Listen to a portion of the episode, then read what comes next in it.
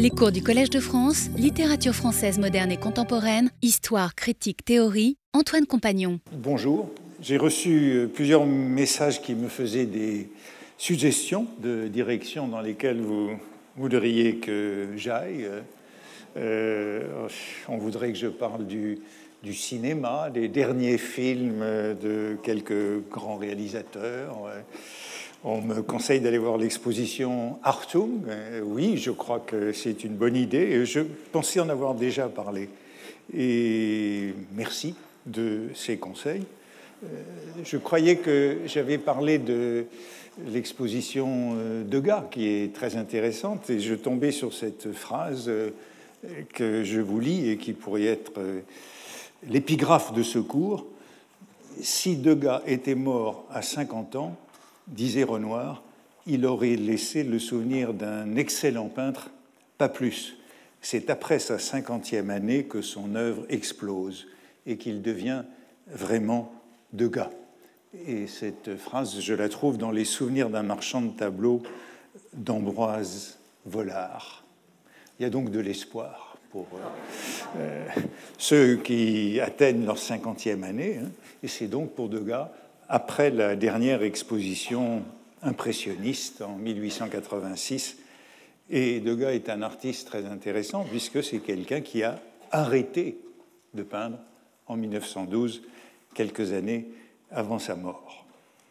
Alors j'avais prévu de vous parler de la vie de Rancé, je crois que j'avais même annoncé et que j'avais commencé de le faire à la fin de la dernière leçon en commentant l'image de l'admirable tremblement du temps, hein, ce que Chateaubriand repère dans l'hiver ou le déluge de Poussin, l'une de ses dernières toiles du cycle des saisons du Louvre. Mais j'ai changé d'avis ce matin.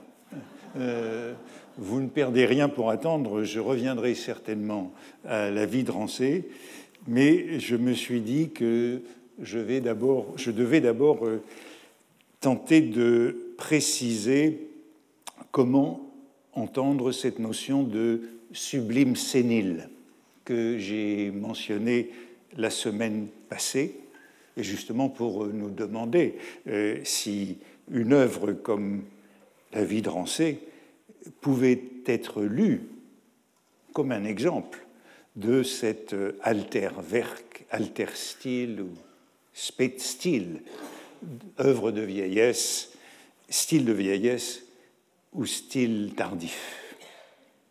Peut-être que mon changement euh, un peu hâtif de cap pour la leçon d'aujourd'hui euh, peut lui-même être entendu comme euh, cette désinvolture sénile, cette façon de renverser la table au dernier moment, symptôme de manière tardive.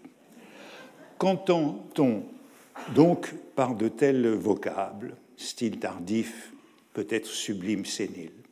Revenons à cette notion euh, citée en passant. Bien sûr, euh, elle soulève aussi beaucoup d'objections. Hein. Euh,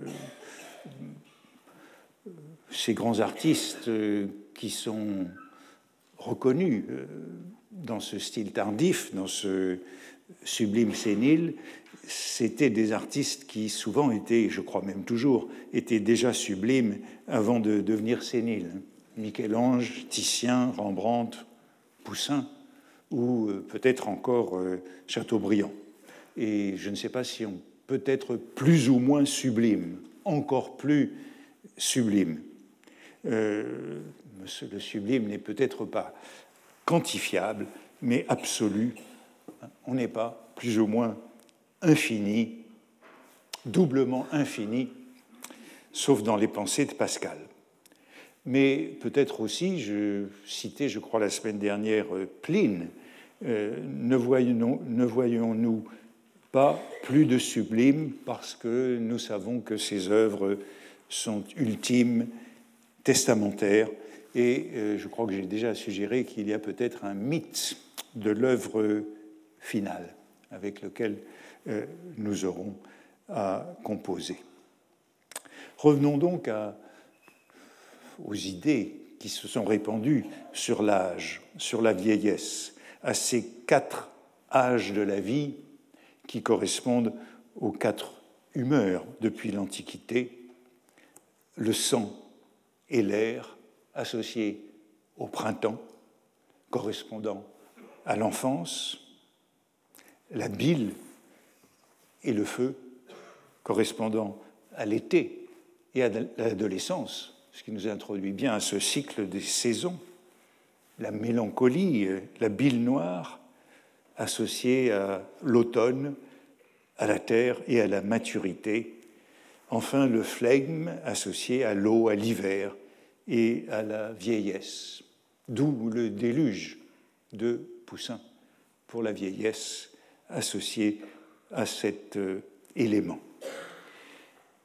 Cela dit, il y a deux notions de l'âge et de la vieillesse. En latin, euh, senectus, c'est la première vieillesse, c'est la belle vieillesse euh, lucide, pleine de sagesse et d'expérience. Et puis il y a décrépitas, au fond la seconde vieillesse, hein, faiblesse du corps et de l'esprit, souvent hein, identifiée à un retour à l'enfance.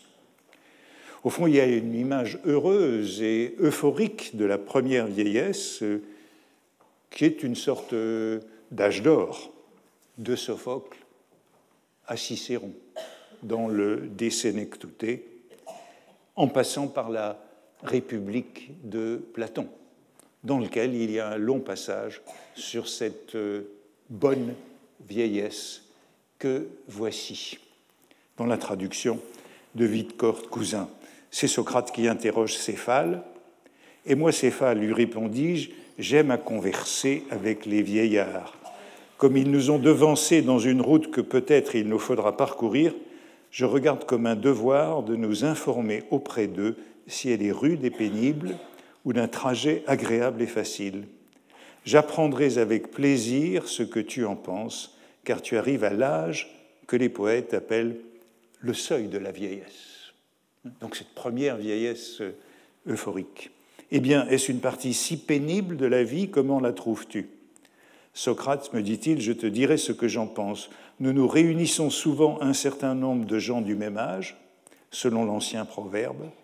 La plupart dans ces réunions s'épuisent en plaintes et en regrets amers au souvenir des plaisirs de la jeunesse, de l'amour, des festins et de tous les autres agréments de ce genre.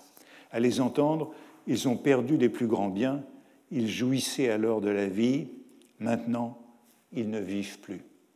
Quelques-uns se plaignent aussi que la vieillesse les expose à des outrages de la part de leurs proches.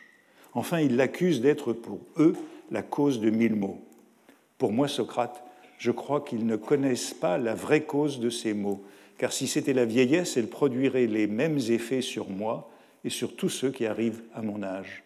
Or, j'ai trouvé des vieillards dans une disposition d'esprit bien différente. Je me souviens qu'étant un jour avec le poète Sophocle, d'où vient cette image de la vieillesse, quelqu'un lui dit en ma présence, Sophocle, l'âge te permet-il encore de te livrer au plaisir de l'amour? Tais-toi, mon cher, répondit-il, j'ai quitté l'amour avec joie, comme on quitte un maître furieux et intraitable. Je jugeais dès lors qu'il avait raison de parler de la sorte, et le temps ne m'a pas fait changer de sentiment. En effet, la vieillesse est à l'égard des sens dans un état parfait de calme et de liberté. Dès que l'ardeur des passions s'est amortie, on se trouve comme Sophocle, délivré d'une foule de tyrans insensés. Pour cela, comme pour les chagrins domestiques, ce n'est pas la vieillesse qu'il faut accuser, Socrate, mais seulement le caractère des vieillards. La modération et la douceur rendent la vieillesse supportable. Les défauts contraires font le tourment du vieillard comme il ferait celui du jeune homme. Voilà une thèse euh, optimiste, pour ainsi dire euh, gérontophile, de la sénectus par opposition à la décrépitas. Eh bien, je crois que c'est cette thèse-là qui est la thèse euh, reconduite aujourd'hui, après une longue parenthèse, après une longue parenthèse euh, gérontophobe, après de longs siècles de gérontophobie, c'est celle qu'il faut défendre aujourd'hui, et je la trouve euh, là où on ne la soupçonnerait pas, du côté de la critique d'avant-garde d'aujourd'hui, de la critique euh, LGBTQ, LGBTQ+, la critique féministe américaine, et cela conduit dans cette critique à la défense de l'idée de l'apogée artistique ou de l'acmé stylistique qui correspond à la dernière période de la vie, quand l'artiste domine enfin son médium et sa matière. Cette notion de sublime sénile, ou de sénilité sublime, je la trouve chez Eve Kosowski-Sedgwick, qui est une critique américaine euh, aujourd'hui décédé, décédé de manière euh, prématurée, euh, qui est l'auteur d'un livre fameux, puisque c'est l'un des livres fondateurs de cette critique LGBTQ, de la critique queer, un livre qui s'appelait Epistemology of the Closet, publié en 1990, où il était beaucoup question de Proust, notamment. Un livre intéressant, livre fondateur. Et ici, dans la citation que je vous montre, euh, en anglais, mais que je vais traduire, elle cite une autre critique américaine. Barbara Erstein Smith aime bien la notion du sublime sénile, is fond of, avec euh, un côté un peu léger, aime bien. Hein, Ce n'est pas qu'elle défend, mais c'est qu'elle aime bien cette notion, comme elle l'appelle. Et j'ai moi aussi toujours été attiré par elle. Elle l'emploie dans la conversation. Et je crois que c'est important de noter ça. C'est une notion euh, qu'on peut utiliser dans la conversation, mais qui n'est pas euh, fondée vraiment en théorie, qu'on n'utiliserait pas dans des textes, euh, dans, des, articles, dans des livres. Elle l'emploie pour, dans la conversation, donc elle essaye cette notion, pour décrire diverses productions plus ou moins intelligibles de personnes âgées et brillantes. Alors, je trouve que cette notion est intéressante de more or less intelligible performances by old, brilliant people. Plus ou moins intelligibles, tout de même. Qu'elles soient des artistes, des scientifiques ou des intellectuels. Et puis, euh, voilà la caractérisation de ce sublime sénile où les contours dénudés d'un idiome créatif semblent se dégager pour finir de ce qui était obscurci par les rondeurs de l'adolescence. C'est comme ça que je traduis euh, poppy fat, les rondeurs de l'adolescence. Et vous remarquez que, au fond, ce qui est sauté ici, c'est l'étape de la maturité. On passe directement des rondeurs de l'adolescence à cette espèce euh, d'essentiel, d'essentialité euh, de la vieillesse. On y va tout droit. Les aspects, les rondeurs de l'adolescence dans leur aspect plaisant, leur à-propos ou même parfois leur cohérence. Qui ne trouverait séduisante l'idée de percer sous la forme d'un sublime sénile Alors, euh, elle utilise cette notion dans un livre qui s'appelle Touching Feeling, dont voici la couverture, à propos de l'artiste Judith Scott, décédée il y a une dizaine d'années, pour décrire, pour euh, qualifier, pour définir ses œuvres. C'est elle que j'avais mis en frontispice euh, dans ce que vous avez vu comme image euh, tout à l'heure à l'écran. Et Judith Scott est une artiste qui s'est révélée euh, tardivement. C'était une femme qui était trisomique, sourde et muette, et qui s'est mise à créer des œuvres une fois qu'elle est sortie des institutions où elle avait été enfermée euh, jusqu'à plus de l'âge de 40 ans. C'est seulement entre 40 ans et, environ 60 ans, euh, lorsqu'elle est décédée, qu'elle a produit une grande quantité de ces œuvres faites avec euh, c'est des cocons géants euh, avec des fils de laine et des fibres diverses relevant de l'art brut. On a donc là peut-être moins un style tardif, peut-être que ce n'était pas la notion de style tardif qu'il faudrait utiliser, mais c'est bien celle de révélation tardive d'un artiste, euh, révélation tardive d'une artiste à elle-même, produisant cette œuvre ainsi qualifiée de sublime. Et vous remarquez qu'il y a trois caractéristiques de, de l'adolescence, de ces rondeurs ou de ces mollesses qui contraste avec la dureté du sublime sénile. L'œuvre de jeunesse, l'œuvre adolescente, et, euh, disait Eve Kozowski-Sedgwick, personable, timely et coherent.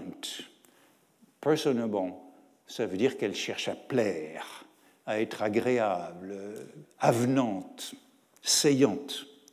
Timely, ça veut dire qu'elle voudrait être opportune, euh, à propos, au goût du jour, de son temps, en phase avec son époque, bref, moderne, moderne. Enfin, coherent, c'est bien cette visée de cohérence, de convergence, d'unité et de totalité qui caractérise l'œuvre le plus souvent. Bref, la vieillesse, euh, l'âge, c'est la thèse souvent avancée, libère de ces trois contraintes. Vouloir plaire, euh, vouloir être de son temps et vouloir être cohérent. Bref, tout ce qu'on pourrait résumer dans la notion de décorum, de déquête hein, de la vieille rhétorique. L'œuvre tardive se permet d'être rude, abrupte, rugueuse, inharmonieuse, impolie, inconvenante, inopportune, insouciante du contemporain. Bref, j'avais dans le passé écrit un livre qui s'appelait Les antimodernes. L'œuvre euh, tardive, eh bien, elle serait antimoderne. Enfin, euh, divergente, contradictoire. Et je me souviens de cette phrase des mots de Sartre, et je vous avais dit que les mots dans la première séance, c'était un peu un fil conducteur. Sartre qui écrit Dans nos sociétés en mouvement, les retards donnent parfois de l'avance. Alors ce ne sont pas exactement les retards, ce sont plutôt les tardivités. Et je crois qu'il faut bien distinguer les deux notions. Le style tardif, le sublime ce n'est pas l'art du retardataire, mais c'est cette tardivité qui permet de se libérer des conventions et d'être en avance. Le style tardif, menacé par la mort, va à l'essentiel sans se préoccuper des usages, des bonnes manières, de la mesure. Et je pense que quand on reprendra la vie de Rancé, euh, ce sera une manière de lire justement les grandes libertés et les digressions de Chateaubriand. Au fond, ce sublime tardif, tel que le définit Eve Kozowski-Sedgwick, donc tout récemment. Il est très conforme à la définition la plus influente du style tardif, du late style, avec toute l'ambiguïté de ce mot late hein, euh, en anglais, qui est reprise notamment par euh, euh, Edward Said hein, dans le livre que j'ai cité dans la première séance, et qui est celle d'Adorno, hein, cette définition d'Adorno du Spätstil, euh, qui a été mentionné la semaine dernière par euh, Jean-Christophe Cavalin. Alors cet article d'Adorno, auquel nous reviendrons à plusieurs reprises, hein, sur le style tardif de Beethoven, c'est un article très court. Et je vous ai dit que tous les textes sur le style tardif, curieusement, ce sont toujours des, articles très courts, comme des pamphlets, de petits, euh, textes qui, comme, exactement comme Yves Kozowski-Sedgwick dit que Barbara Einstein-Smith utilise cette notion dans la conversation. Hein, Ce n'est pas une notion dont on va faire véritablement tout un traité, tout un gros ouvrage sur le style tardif. Et chez Adorno, c'est un texte qui fait quatre pages. Comme un essai, comme on lance un ballon d'essai. Et voici le premier paragraphe de cet article. Chez les grands créateurs, la maturité des œuvres tardives ne se compare pas à celle d'un fruit. Elles sont rarement rondes et lisses. Alors je suis satisfait de retrouver cette image de la rondeur, hein, du puppy fat de l'adolescence. Hein. Les œuvres tardives ne sont pas rondes et lisses, euh, mais pleines de rides, voire déchirées.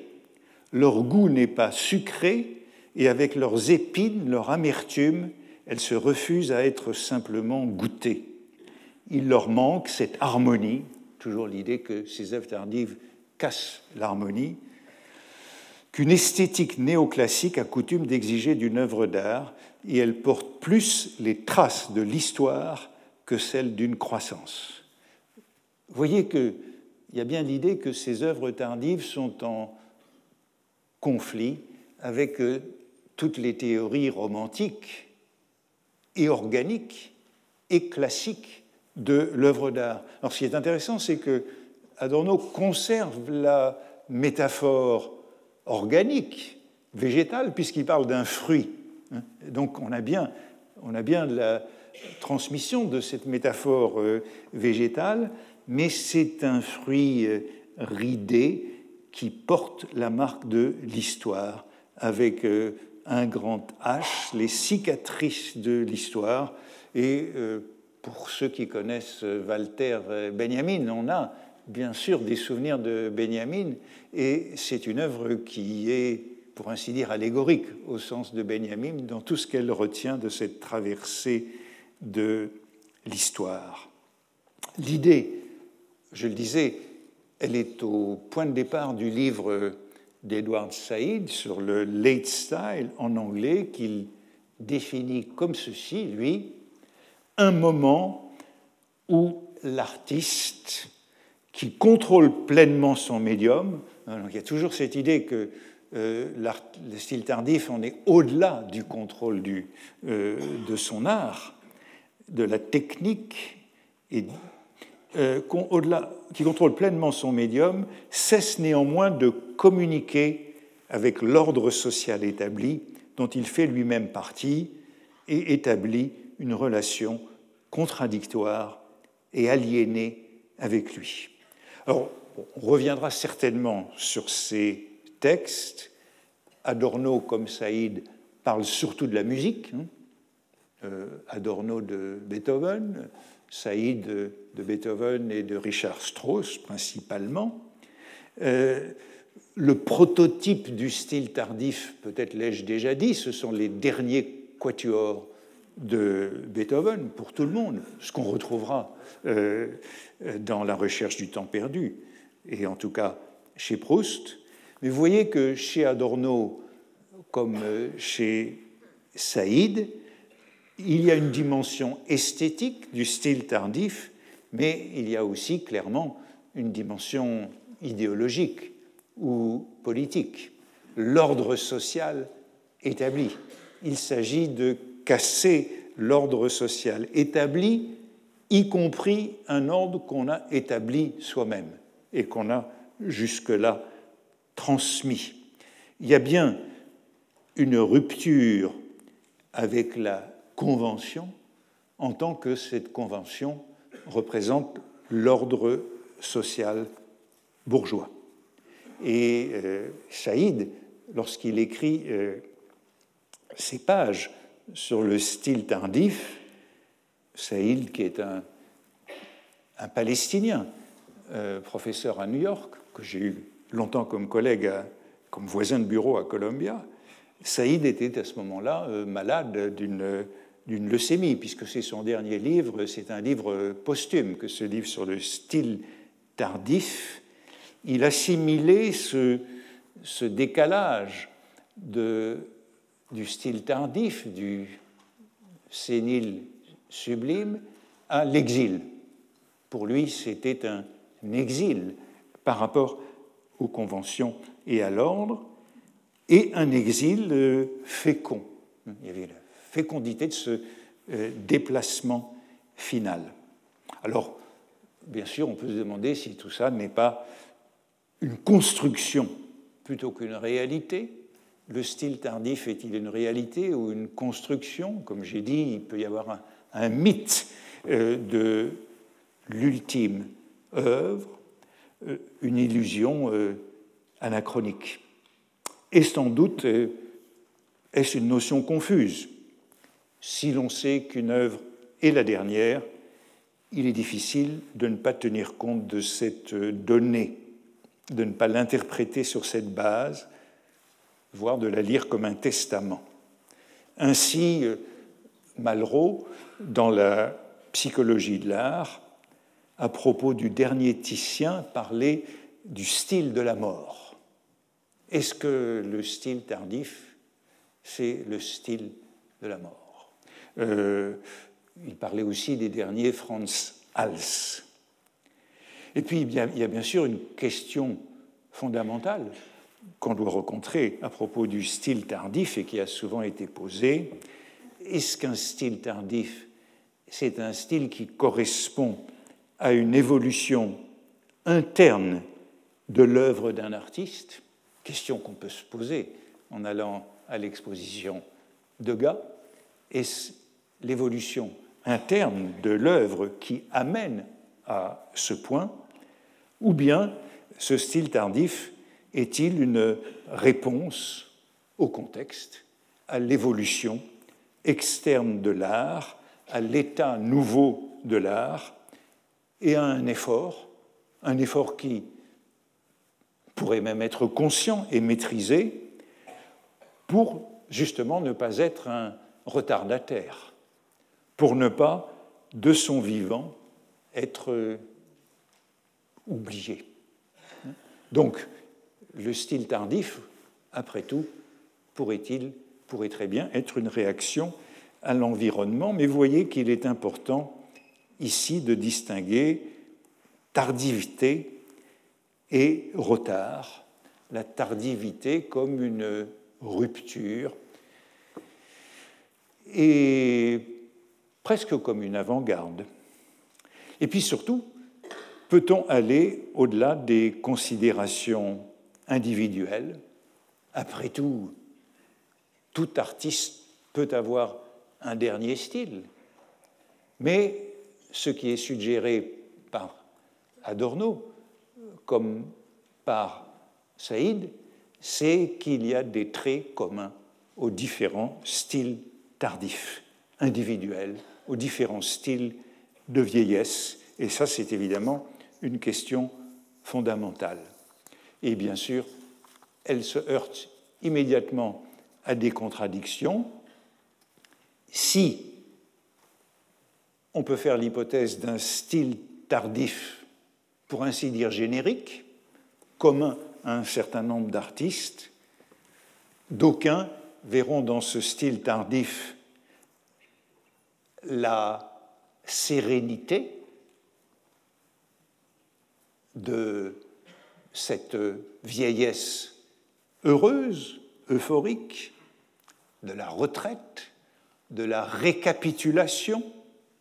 Saïd parle beaucoup, parle justement dans le style tardif de l'élément de récapitulation, récapitulation sereine de toute une œuvre.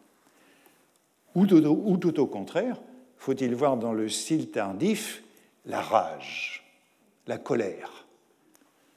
Euh, j'évoquais dans la première leçon cette vitalité désespérée de Pasolini, reprise par euh, Barthes, cette sorte d'énergie du désespoir.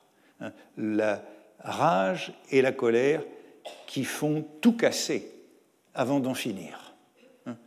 Euh, brûler ses vaisseaux, renverser la table, pour finir. Il y a là donc deux possibilités de style tardif tout à fait contradictoires. Et peut-être euh, faut-il revenir ici aux récits rivaux, canoniques, concurrents sur le vieillissement et sur ses effets sur la créativité. Parce qu'il y a quand même ces deux grands récits. Le premier récit, c'est le récit euh, biologique, physique, de la croissance et du, déclin, de la grandeur et de la décadence, avec un sommet, quelque part dans la maturité, et au fond, euh, l'évolution de, l'évolution de la créativité, c'est en somme euh, le cycle de la vie avec une courbe en cloche. L'autre récit, c'est le récit euh, rédempteur, métaphysique et spirituel qui mène à une apothéose et à une transcendance à la fin de la vie.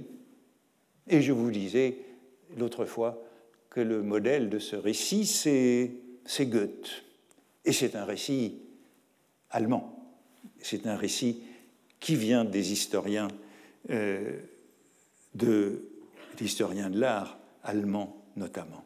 Donc il y a deux récits, deux récits, un récit qui calque la créativité sur le cycle de la vie, sur le corps, et un récit qui calque la créativité sur euh, la rédemption.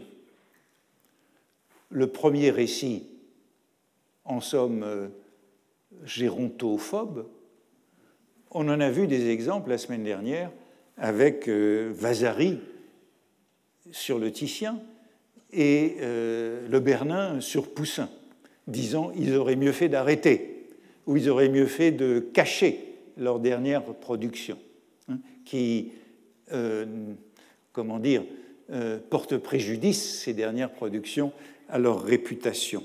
Et ce récit gérontophobe, il est dominant très très longtemps. Vous avez vu, quand je citais euh, Pline la semaine dernière, que non, Pline n'était pas affecté par ce récit, de même que Platon ne l'est pas. Mais c'est le récit classique qui raconte la carrière des artistes en trois temps. La carrière des artistes, eh bien, elle passe par une jeunesse qui est le temps de la formation, de l'apprentissage, du dialogue avec les maîtres, et puis par la maturité, c'est le temps de la pleine possession de ses moyens et de la définition d'un style propre.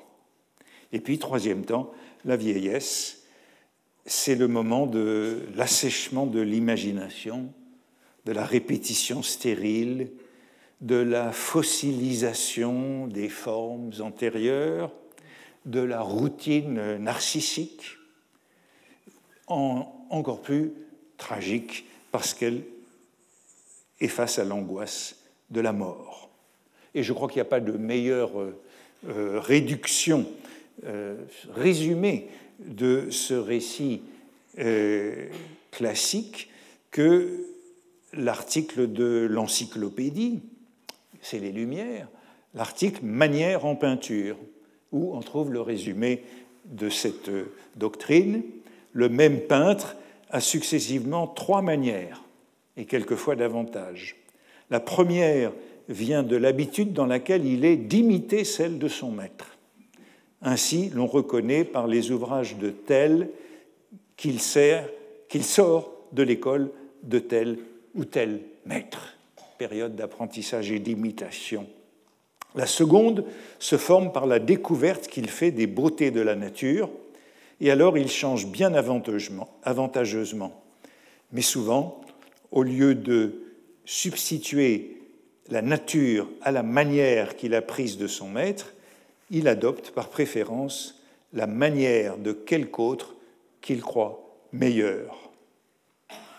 Enfin, troisième temps, de quelques vices qu'aient été entachés ces différentes manières, ils sont toujours plus outrés dans la troisième que prend un peintre et sa dernière manière est toujours la plus mauvaise.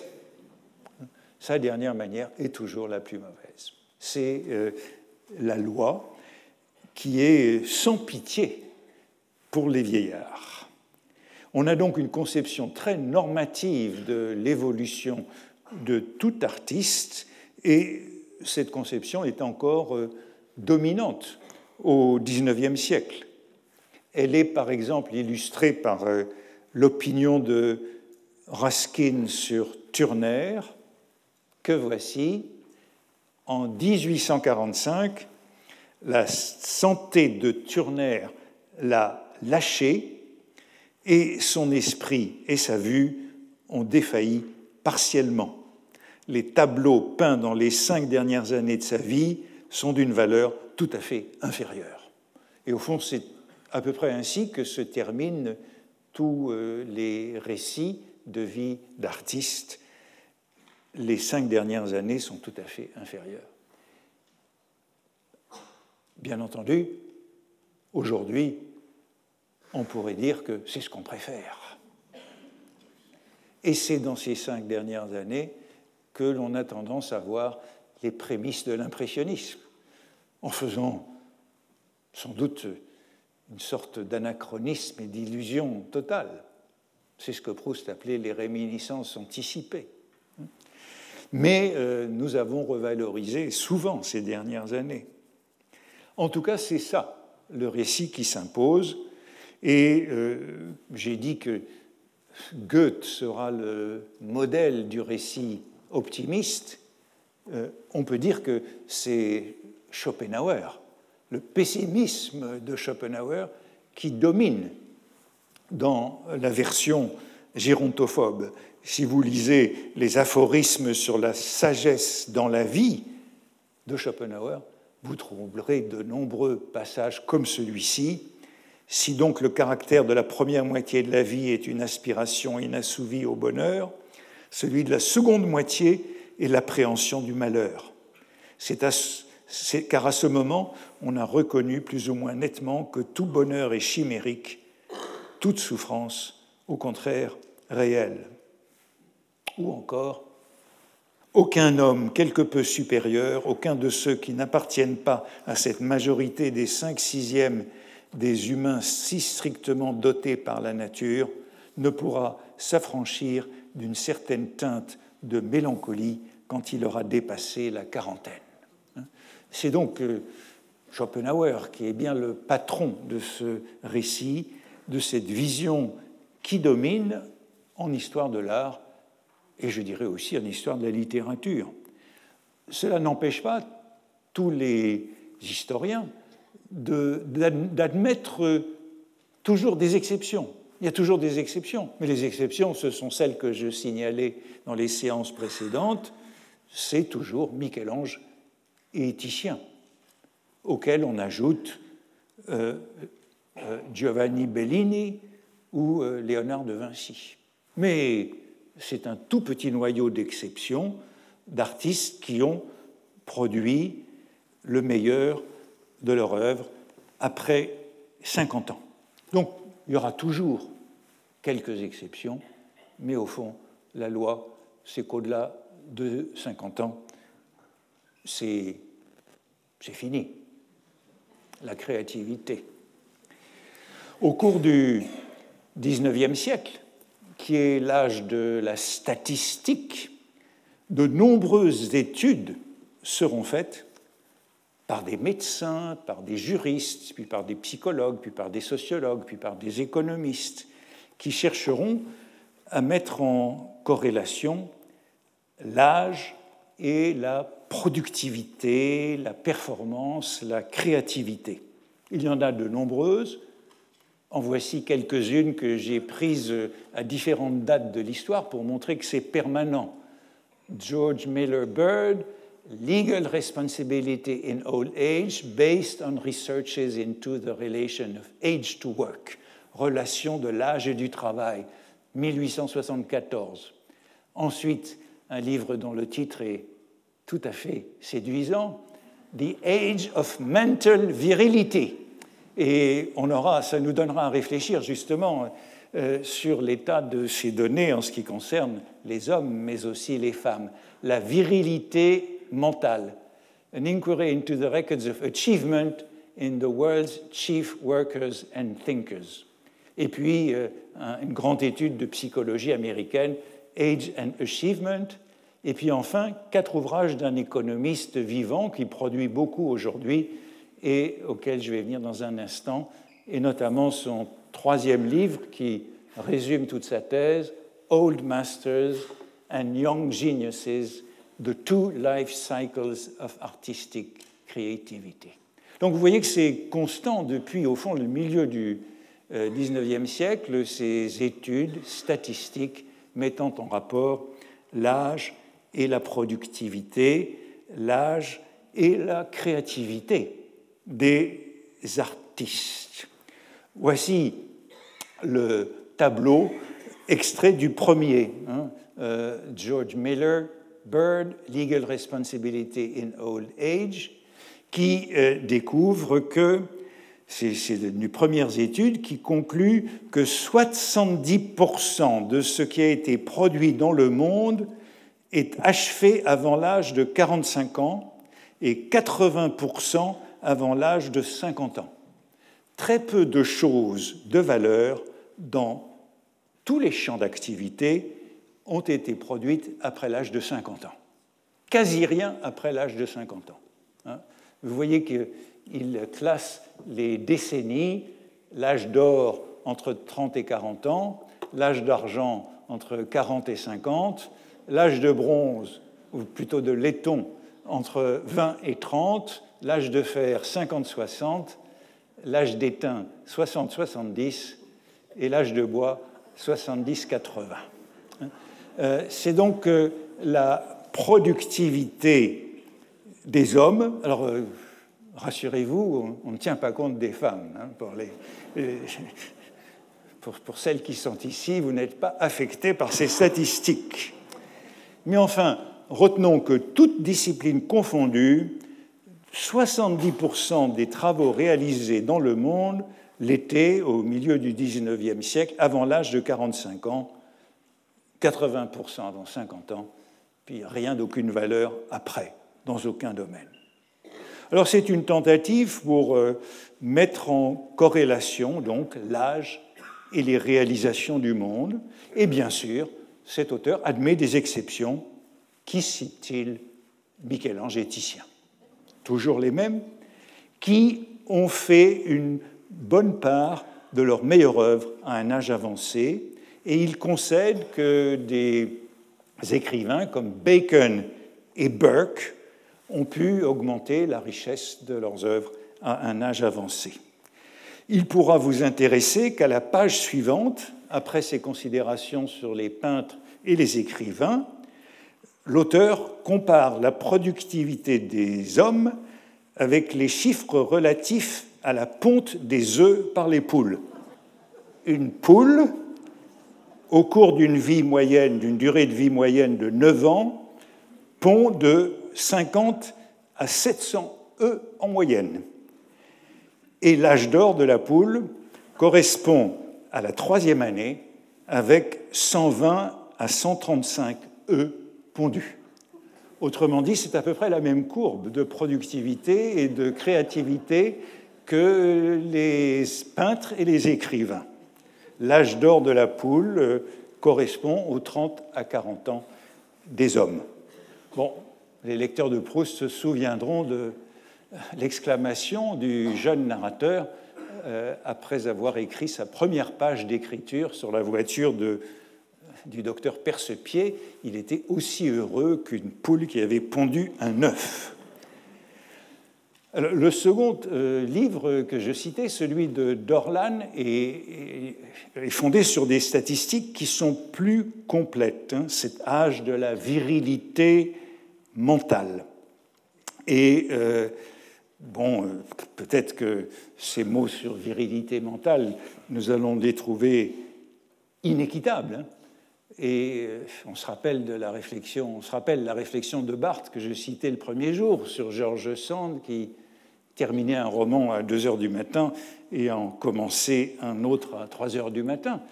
Mais sans doute faudrait-il que nous nous intéressions à la créativité féminine.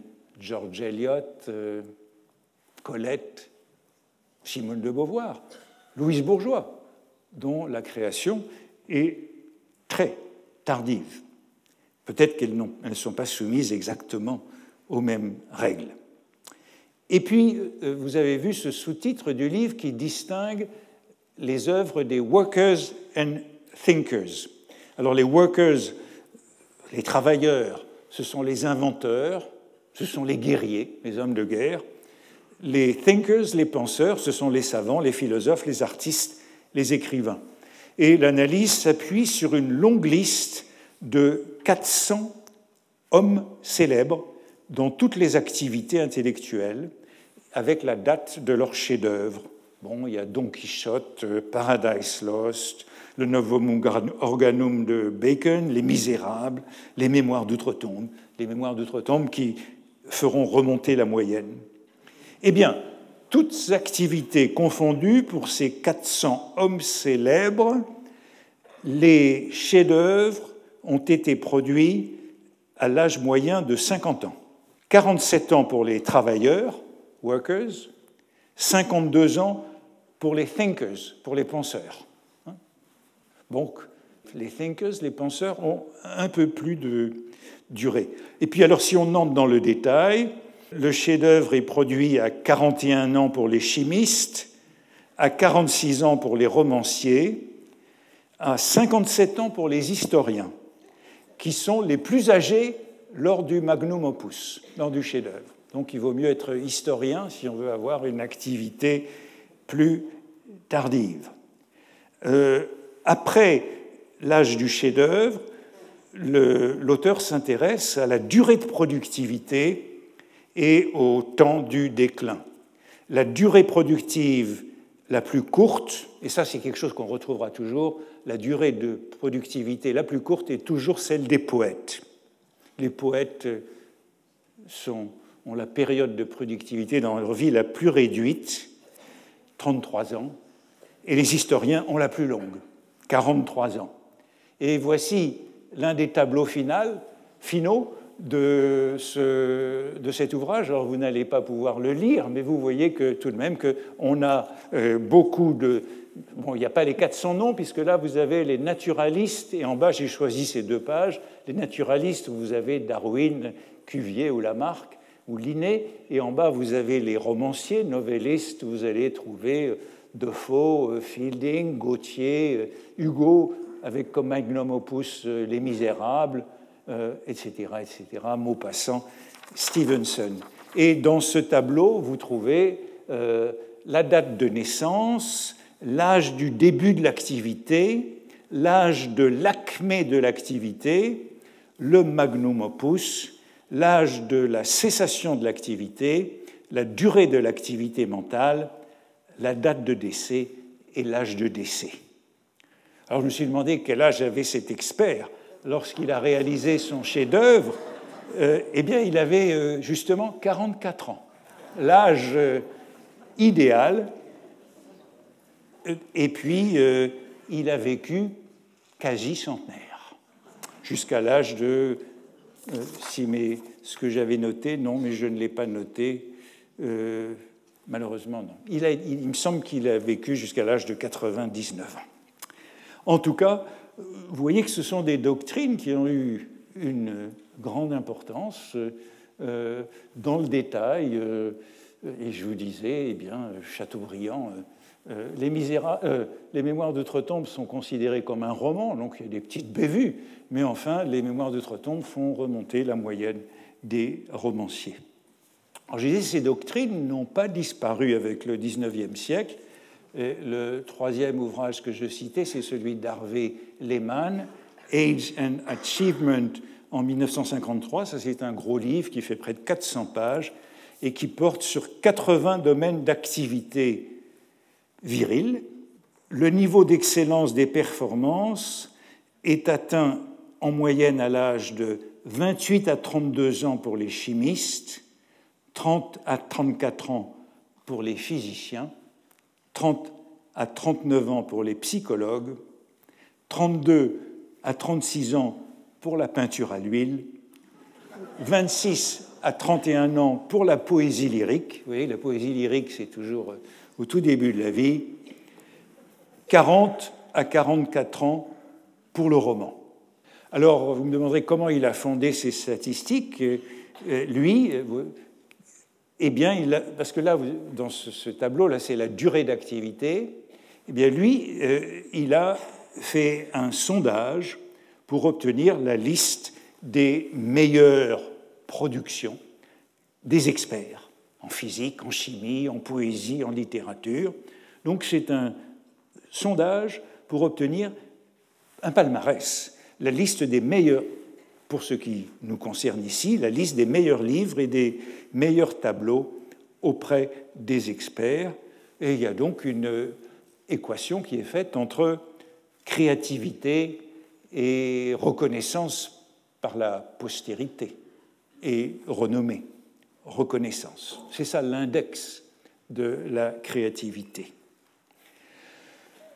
Alors je dirais que tout ça est toujours d'actualité avec euh, l'économiste euh, David Gallenson. David Gallenson est un professeur d'économie à l'université de Chicago. Il est né en 1951, donc il est toujours actif, il produit toujours beaucoup, même s'il a dépassé euh, l'âge de l'acmé. Et vous l'avez vu, il a publié beaucoup d'ouvrages sur cette question depuis le début des années 2000 Patterns of Creativity in Modern Art, Artistic Capital, Old Masters and Young Geniuses, Conceptual Revolutions in 20th Century Art. C'était d'abord un économiste de l'esclavage, un historien économique, et au fond, il a employé la même méthode pour les artistes qu'il avait utilisée pour la productivité des esclaves dans le sud américain au XIXe siècle et le prix des esclaves. C'est donc une méthode d'économétrie et de statistique qui étudie les rapports entre l'âge des artistes et leur trajectoire, mesurés par le cours des œuvres, l'abondance des reproductions et des expositions. Et à travers cette analyse économétrique, et c'est ici que ça devient intéressant, il découvre, il dégage deux modèles de carrière artistique. D'une part, les innovateurs conceptuels qui fonctionnent par coups, breakthroughs, ruptures, et ces coups se situent en principe dans la jeunesse, au commencement de leur vie. C'est ça les Young Geniuses, qui procèdent par coups au début de leur vie. Exemple et modèle Picasso. Et d'autre part, les euh, Old Masters, ce sont les artistes dont la carrière s'affirme lentement, très progressivement au cours de la vie. Et le modèle de ce côté-là des Old Masters, c'est pour lui Cézanne. Et ce grand livre commence par euh, un long chapitre comparatif entre Picasso, modèle de l'innovateur conceptuel, et Cézanne, modèle de l'innovateur, parce qu'il est aussi innovateur, mais expérimental. Celui qui fonctionne de manière accélérée et celui qui fonctionne par coup. Et voici ce qu'il écrit, c'est au fond sa thèse, la voici en anglais, mais la voici en français. Les, innovations importantes, euh, pardon, je lis le début, la reconnaissance des différences entre les approches expérimentales et conceptuelles, donc les deux approches des artistes, il y a des artistes qui sont conceptuels et des autres qui sont expérimentaux, donne une base pour prédire de manière systématique la relation entre l'âge et l'innovation artistique. Les innovations importantes dans l'art expérimental nécessitent de longues périodes de tâtonnement. Donc l'artiste expérimental, il fonctionne par trial and error, donc lentement, progressivement. Cézanne, avec des séries notamment. Par conséquent, elles ont tendance à arriver tard dans la carrière d'un artiste. En revanche, comme les innovations conceptuelles sont plus rapides à réaliser, l'on pourrait penser qu'elles peuvent advenir à n'importe quel âge. En fait, les innovations conceptuelles radicales dépendent de l'aptitude à percevoir et apprécier la valeur des fortes déviations par rapport aux conventions existantes et aux méthodes traditionnelles, aptitude qui tente à décliner avec l'expérience à mesure que les habitudes de pensée se trouvent plus fermement établies. C'est pourquoi les innovations conceptuelles les plus importantes ont souvent lieu plus tôt dans la carrière d'un artiste. Donc c'est plus tôt qu'il intervient et qu'il casse les conventions. Certes, il se peut que des artistes conceptuels proposent au cours de leur carrière toute une série de contributions sans rapport les unes avec les autres, comme Picasso, mais sur la base de notre analyse, on peut prédire que les plus importantes d'entre elles ont toute chance d'être les plus précoces. Analyse donc de deux profils d'artistes, de deux types d'artistes, une sorte de polarité entre l'innovation conceptuelle et l'innovation expérimentale.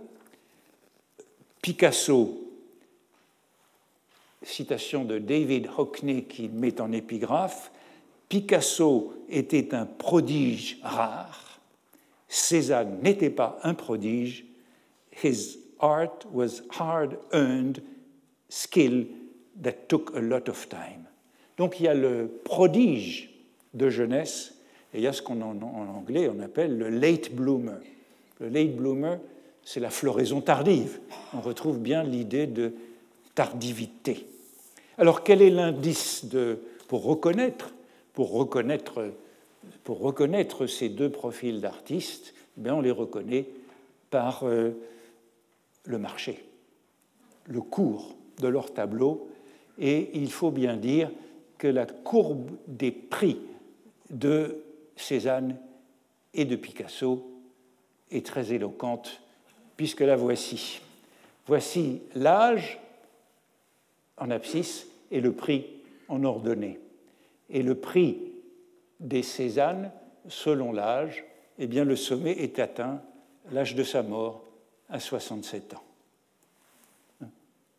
La courbe des prix des Picasso, aujourd'hui, le sommet est atteint à l'âge de 26 ans, qui est celui des demoiselles d'Avignon.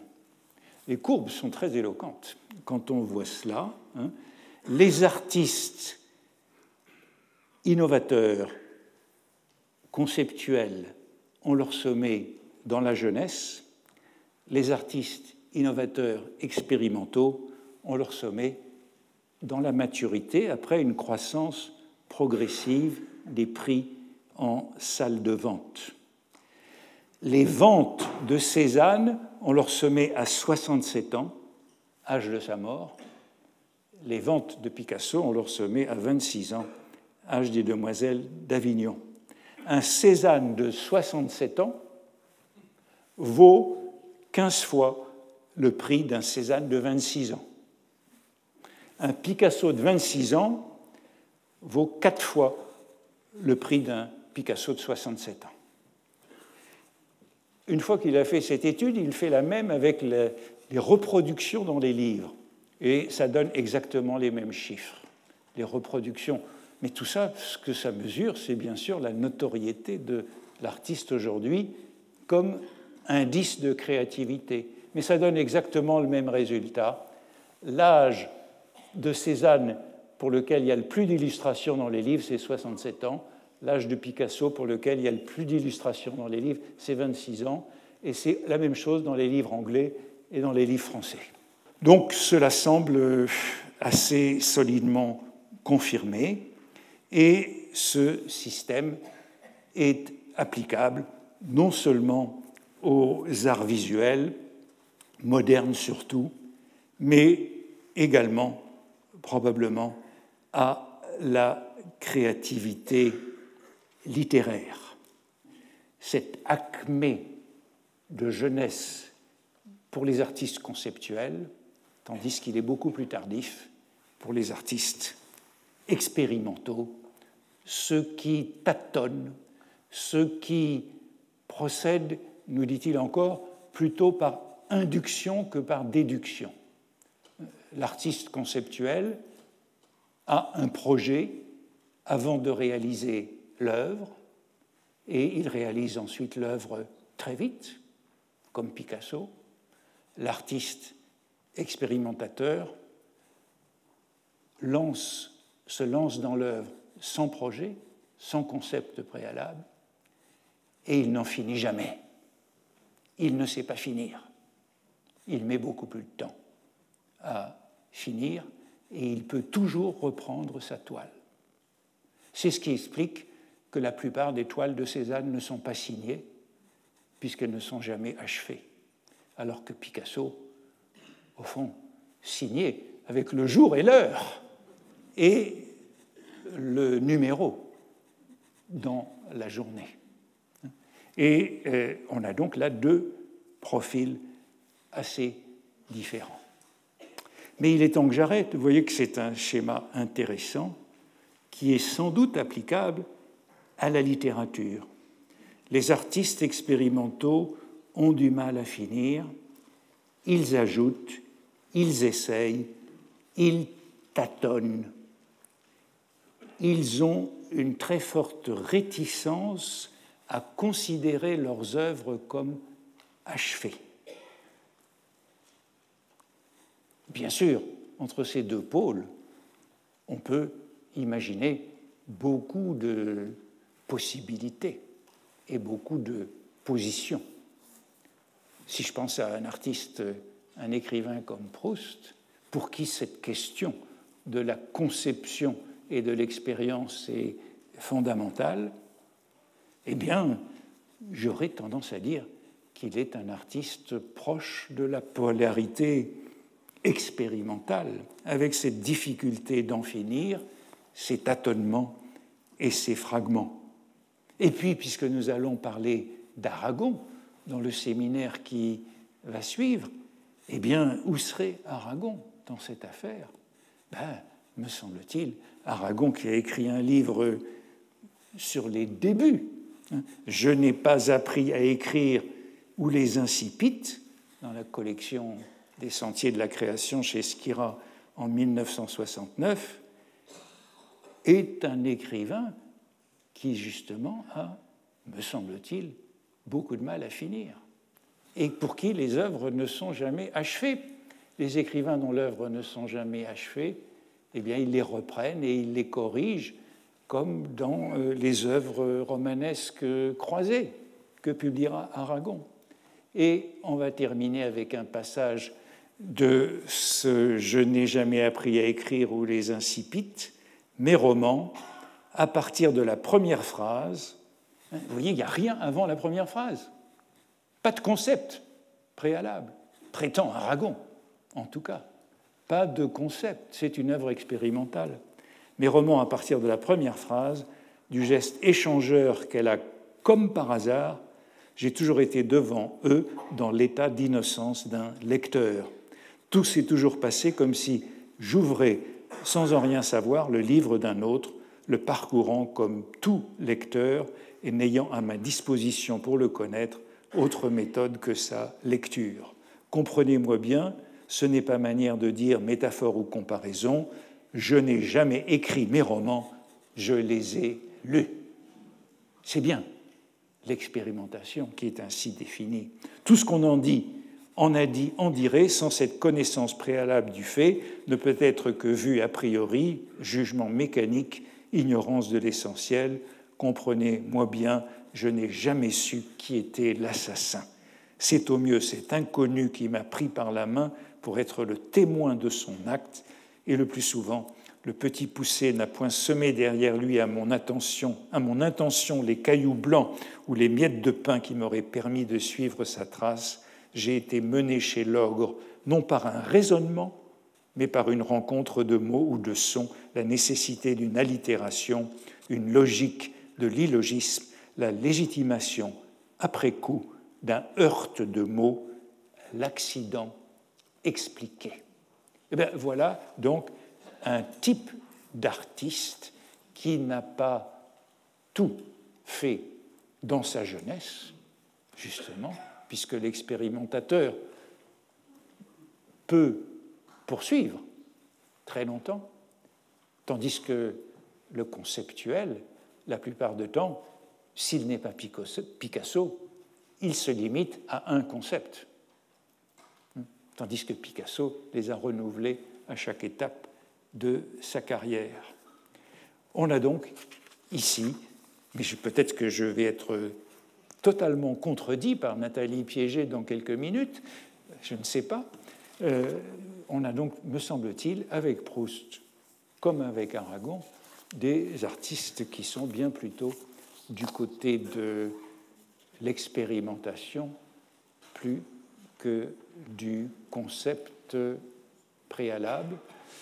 Autrement dit, des artistes qui, selon ce schéma, ont une vieillesse plus. Merci. Retrouvez tous les contenus du Collège de France sur www.colège-2-france.fr.